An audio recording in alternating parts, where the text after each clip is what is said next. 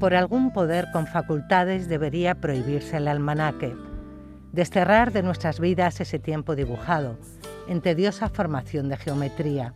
De ese modo podría hacer, según me dicta la razón de la utopía, un camino sin fronteras para ti, que ignore el finisterre de diciembre y los altos tapiales de los meses, un camino incapaz de giros o recodos para nunca doblegarse a la rueda ritual, de los ciclos del año y su resaca. Un camino, como digo, que no tenga memoria y no sepa encontrar las rutas de regreso. En la posada del fracaso, donde no hay consuelo ni ascensor, el desamparo y la humedad comparten colchón.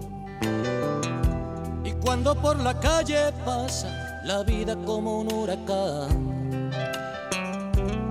el hombre del traje gris saca un sucio calendario del bolsillo y grita, ¿quién me ha robado el mes de abril? ¿Cómo pudo sucederme a mí? Pero ¿quién me ha robado el mes de abril? Lo guardaba en el cajón donde guardo el corazón. Ya saben que en este programa buceamos eh, por la cultura. Le ha tocado a la poesía hoy y lo hacemos con alguien a quien queremos mucho en este programa y en esta casa Salvador Compán. Bienvenido, ¿qué tal? ¿Cómo estás? Buenas tardes, bien, muchas gracias. Estoy estupendamente, ¿qué tal vosotros? Muy bien, bueno, nos han dicho que Joaquín Sabina eh, te gusta para para ilustrar también este poema que hemos leído sobre el poemario Corazón sin sueño.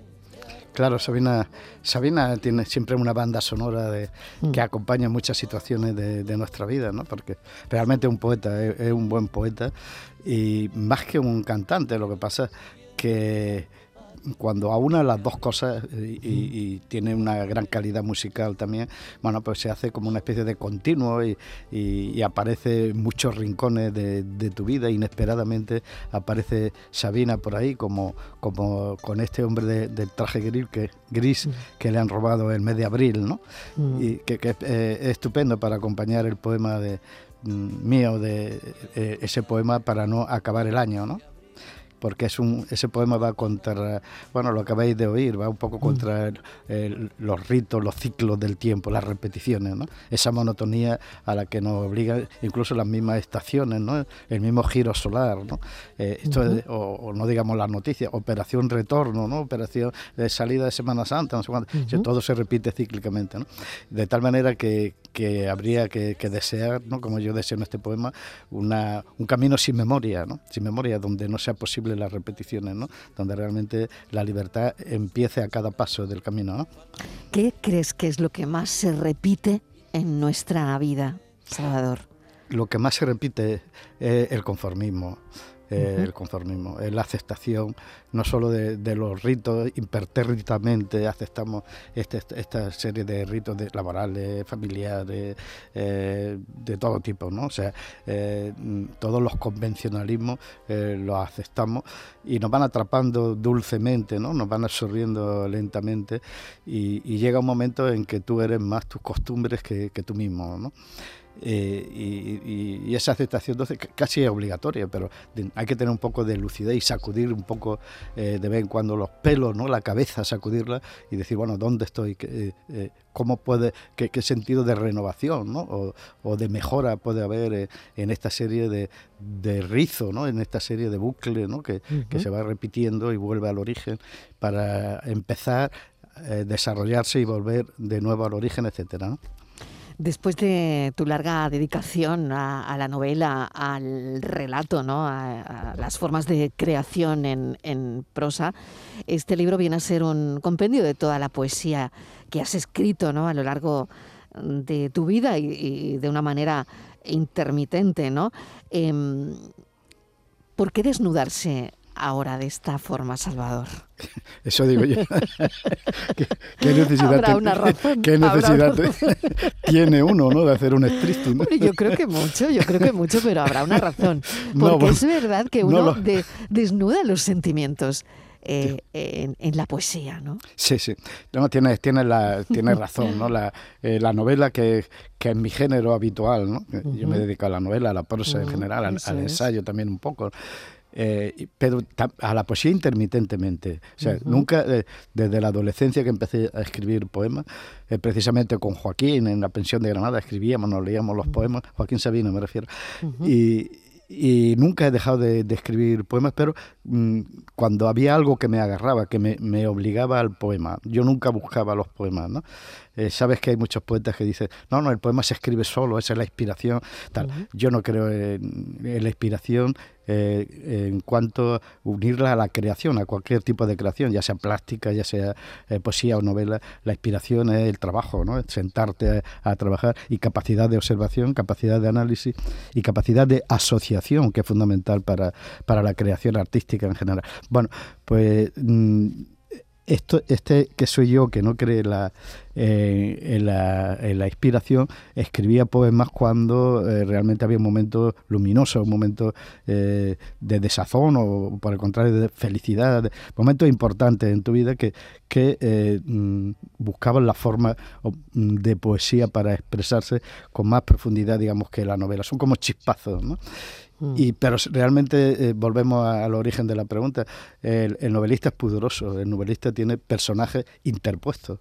¿Sabes lo que dice Vargas Llosa sobre la novela y el pudor al, respecto de lo que hablamos ahora mismo? Dice, el, el novelista hace un striptease inverso inverso. De tal manera que está casi desnudo al principio cuando eh, está en el primer capítulo, pero se va tapando en las sucesivas páginas, disfrazándose hasta que al final de la novela es irreconocible y dice y ya no se nota ese eh, eh, corazón autobiográfico que fatalmente late en toda novela, ¿no? Mm. En toda obra late el, corazón autobiográfico, se disfraza más o menos. La novela es eh, posible distanciarse, interponer personajes, historias, pero la poesía es el, autor ante el espejo, el arte, el género del yo, de la del buceo interior y, de descarnarse un poco para que la poesía sea poesía, es decir, para que tenga cierta sinceridad o autenticidad. ¿no? ¿Y por qué lo hago? Pues porque hay que hacerlo, ¿no? porque uno tiene que vivir un poco a, por todas, ¿no? si no, mm. eh, la vida se te queda muy laxa y muy lánguida. ¿no? Oye, yo lo que no sabía es que dibujabas y que los textos van acompañados por unos dibujos. Em, que son dibujos que mm, creo que estaban dormidos, ¿no? En, eh, en, cuadernos, en eh, dibujos espontáneos, además que a veces eh, coges un bolígrafo y, te pones a dibujar sin ningún planteamiento previo, ¿no? Em, sí, son, son no lo sabía, ¿eh?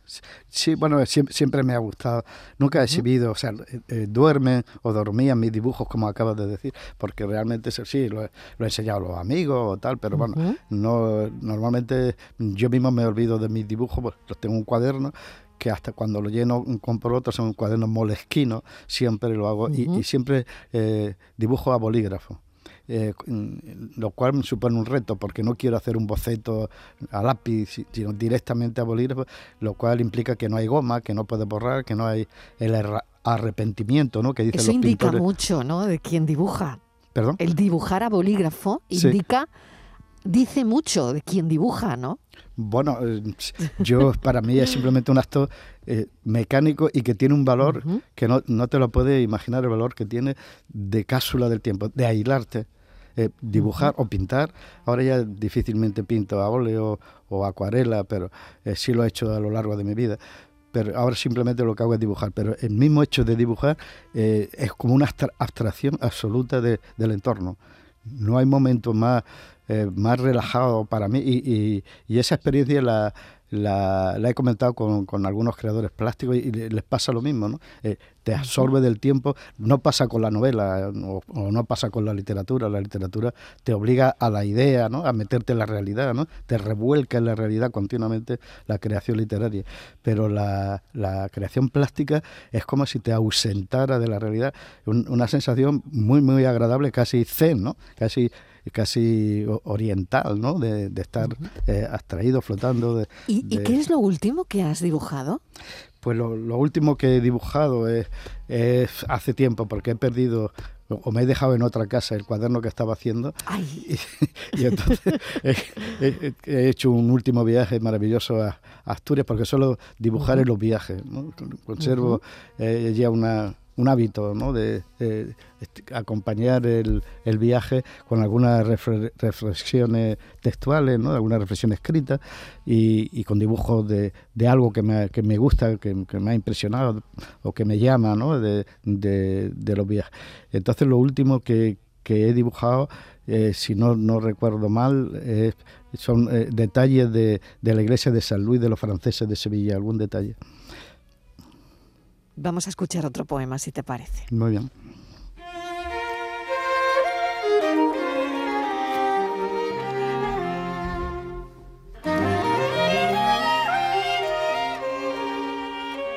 Repasa pulcramente tu rosario de lo perdido, limpiamente.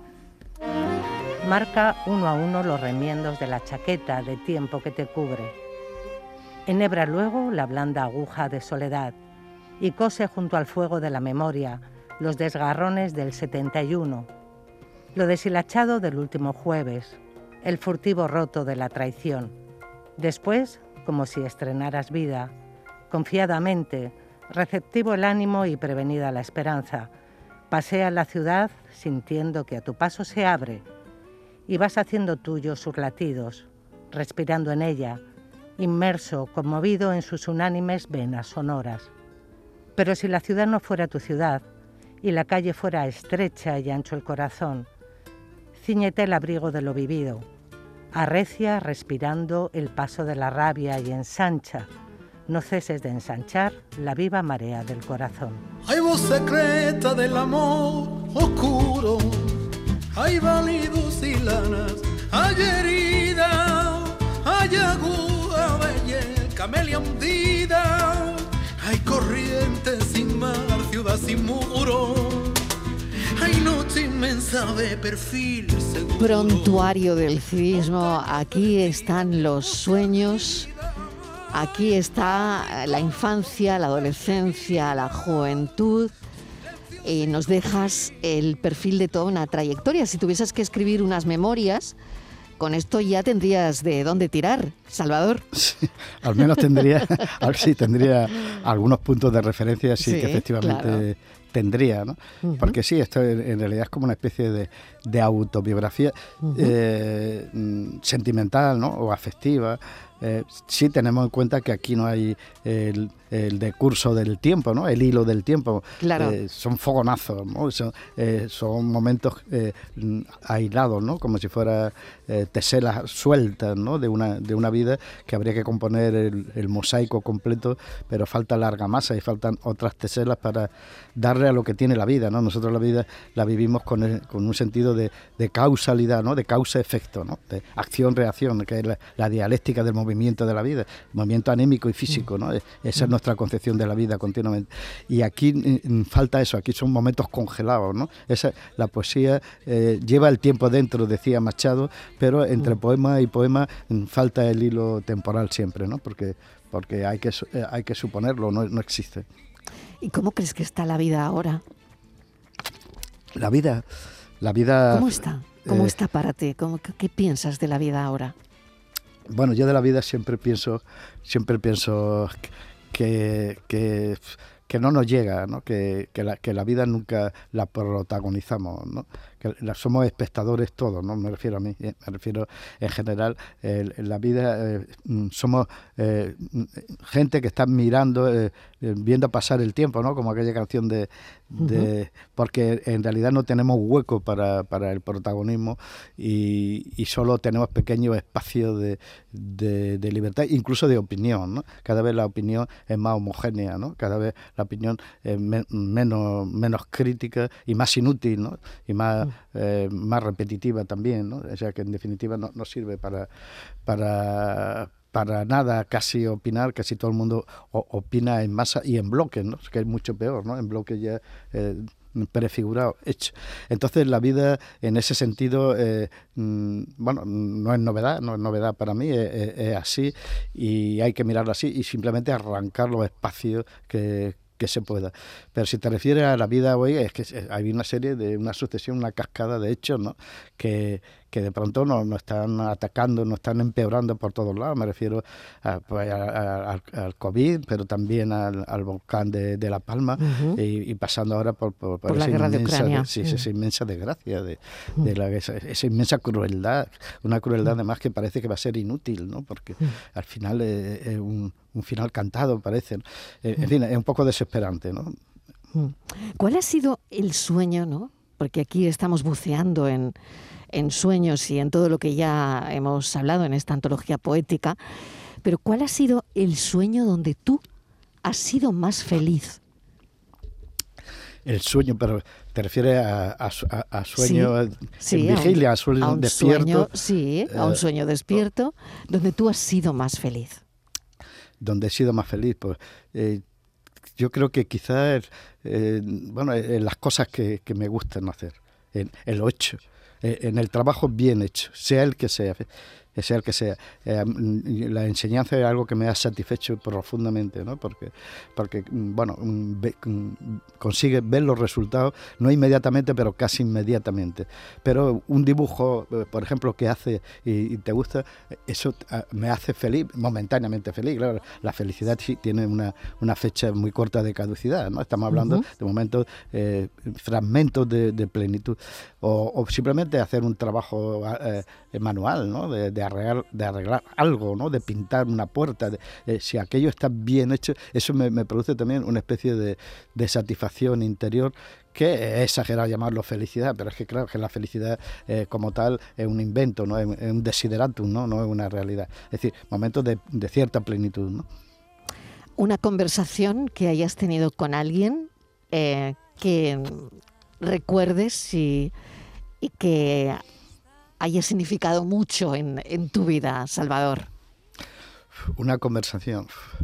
¿Con pues, quién?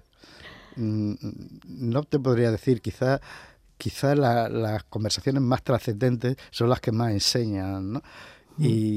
Y, eso se sitúa eh, en una época eh, en la cual tú puedes eh, dudar de todo. Me refiero a, periodos de pubertad o adolescencia, ¿no? Donde te estás haciendo, ¿no? Y estás buscando, ¿no? Buscando, siempre estamos buscando, ¿no? Pero estás buscando mucho más que la edad adulta. entonces puede ser mm, quizás conversaciones con mi padre, no una sola, sino una especie de rosario de, de conversaciones donde él realmente trataba de, de enseñarme lo que eh, bueno, sus propias conclusiones, sus propias vivencias, que, y realmente estaba acertado, pero era un hombre muy, muy razonable. ¿no? Eh, hablaba en, estas conversaciones que te digo en términos abstractos, en términos un poco conclusivos, ¿no? de, de, de, de, una especie de resumen de, lo que podríamos llamar su sabiduría particular. ¿no? Y ese tipo de conversaciones sí que las recuerdo, pero como varias conversaciones, no, no una sola. ¿no? Hmm. Y hay una parte del libro que me interesa mucho el amor y sus contornos, donde, bueno, indicas, ¿no? Lugares, amores, plasmaciones de, de experiencias eh, a lo largo de, de los días, ¿no? Em, háblame de esto. Bueno, eh, hay una parte de, amor, eh, casi todos esos poemas, todos están dedicados a, a María José, a mi mujer. Eh, en realidad el libro un poco se lo ella fue la que se empeñó en que publicara mis poemas yo mis poemas lo, mm, eh, había escrito últimamente poesía eh, sobre todo por un grupo que se llama Cuaderno de Roldán, un grupo sevillano de poetas y pintores eh, que hacemos libros artesanales, cuatro al, año, un almanaque y tal. Y, eso es lo que me mantenía un poco la, llamita de, la poesía encendida, ¿no? Me, un poco me, me obligaba, ¿no? Pues, venga, pues este el próximo cuaderno. Y, el resultado es que ya tenía unos cuantos poemas y más todos los que había escrito a lo largo de mi vida. Eh, que por supuesto se, muchos de ellos fueron a la quema directamente, ¿no? O sea que se, salvó, eh, salvé eh, lo que me parecía mejor de, todo ello, eh, revisándolo, actualizándolo, por llamarlo de alguna manera, es decir, dándole el, brío y la técnica y el conocimiento literario que yo tengo en la actualidad cuando publico este libro, ¿no? Y, y ella fue la que se empeñó en que publicara mis poemas, cosas que yo no no, no había pensado nunca hacer, ¿no? Nunca hacer. Y, estoy muy contento de, de, haberlo publicado, ¿no? Pero primero porque eh, es un objeto muy bonito el libro, eh, ya lo verás cuando eh, es muy bonito y está muy bien diseñado y estoy contento además de, bueno, de lo asumo, Simplemente lo voy a decir así. Eso es importante. no, no, me voy a echar el autobombo y tal, ¿no? Pero vamos, simplemente lo asumo. ¿no? El momento de autobombo, hombre, permítetelo, Salvador. Uno, uno no debe caer en esas cosas tan bajunas nunca, ¿no? No, hombre, no. Bueno, te agradezco enormemente este rato de charlas. Siempre es un placer charlar contigo. Y lo que sí le, le quiero recordar a los oyentes es que a las 8 estás en el Colegio Notarial de Andalucía, que está en la calle San Miguel en Sevilla, y que vas a presentar ahí tu libro. Así que, bueno, te deseo muchísima suerte, que lo pases en grande y que es verdad que es un acto precioso ese de presentar un libro, sobre todo si es de un libro que sale tan de dentro, ¿no? Y que desnuda al autor como este y, sí, sí bueno, también si, si, estoy acompañado de gente que quiero tanto, compañeros tuyos como Mercedes de Pablo y Paco Correal, ¿no? Entonces, bueno, este, eso también me satisface mucho. Pues que lo paséis muy bien. Bueno, pues muchísimas gracias, Marilo. Ha sido, ha sido un placer, un placer igualmente hablar con, contigo, ¿no? Ha sido un, un buen rato, ¿no? Un buen rato, claro que sí. Mucha suerte. Adiós. Muchas gracias, muchas gracias. Buenas tardes.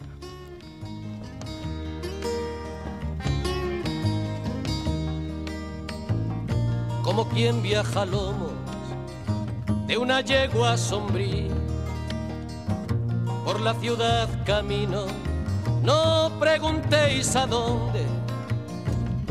Busco acaso un encuentro que me ilumine el día. Y no hallo más que puertas que niegan lo que esconden.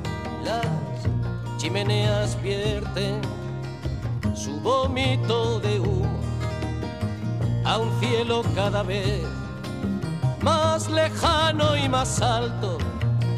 Por las paredes ocre se desparrama el zumo de una fruta de sangre crecida en el asfalto. Ya el campo estará verde, debe ser primavera cruza por mi mirada un tren interminable. El barrio donde habito no es ninguna pradera, desolado paisaje de antenas y de cables vivo en el número 7, calle Melancolía. Quiero mudarme hace años barrio de la alegría. La tarde de Canal Sur Radio con Mariló Maldonado.